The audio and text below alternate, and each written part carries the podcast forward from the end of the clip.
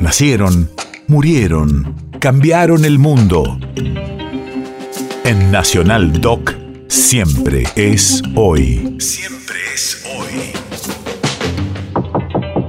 18 de abril, 1995.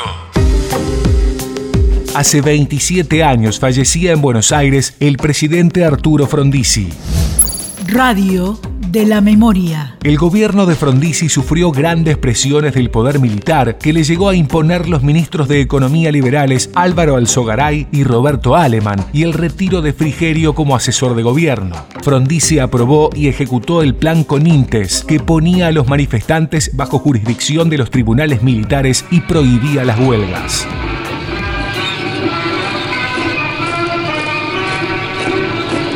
Tardes amigos, Eh, aquí las primeras informaciones para este boletín. Buenos Aires fue derrocado el presidente Frondizi. Asumieron el poder las Fuerzas Armadas. El ex mandatario está alojado en la isla Martín García. Buenos Aires, Argentina y la cadena nacional de radiodifusión. Se escuchará seguidamente la palabra del señor presidente provisional de la Nación, general Pedro Eugenio Aramburu, con motivo de la finalización del mandato que le confirieran las Fuerzas Armadas. Que las Fuerzas Armadas se mantengan totalmente alejadas del proceso político que habrá de vivir, sin intentar intervenir por nada y para nada.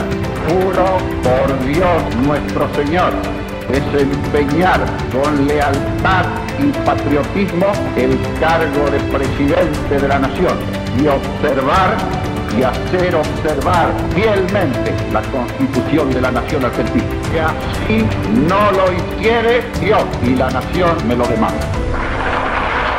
The Duke of Edinburgh was escorted by the President of Argentina, Dr. Arturo Frondizi, when he arrived at Buenos Aires Airport.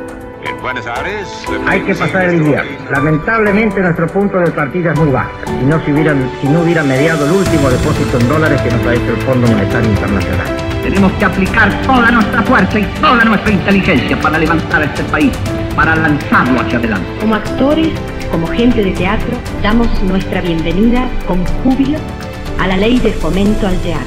Este es un momento de gran alegría, pero también de gran responsabilidad para todos los actores. Deseo disipar el equívoco que ha prevalecido en estos días con motivo de la audiencia que el presidente de la República concedió al ministro de Industria y delegado de la República de Cuba a la conferencia del Consejo Interamericano Económico y Social realizada en Punta del Este, doctor Ernesto Guevara.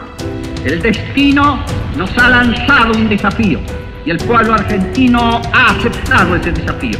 Tenemos que vencer, porque esta lucha sin cuartel la hemos de librar en nombre de la justicia y en nombre de la libertad. País de efemérides.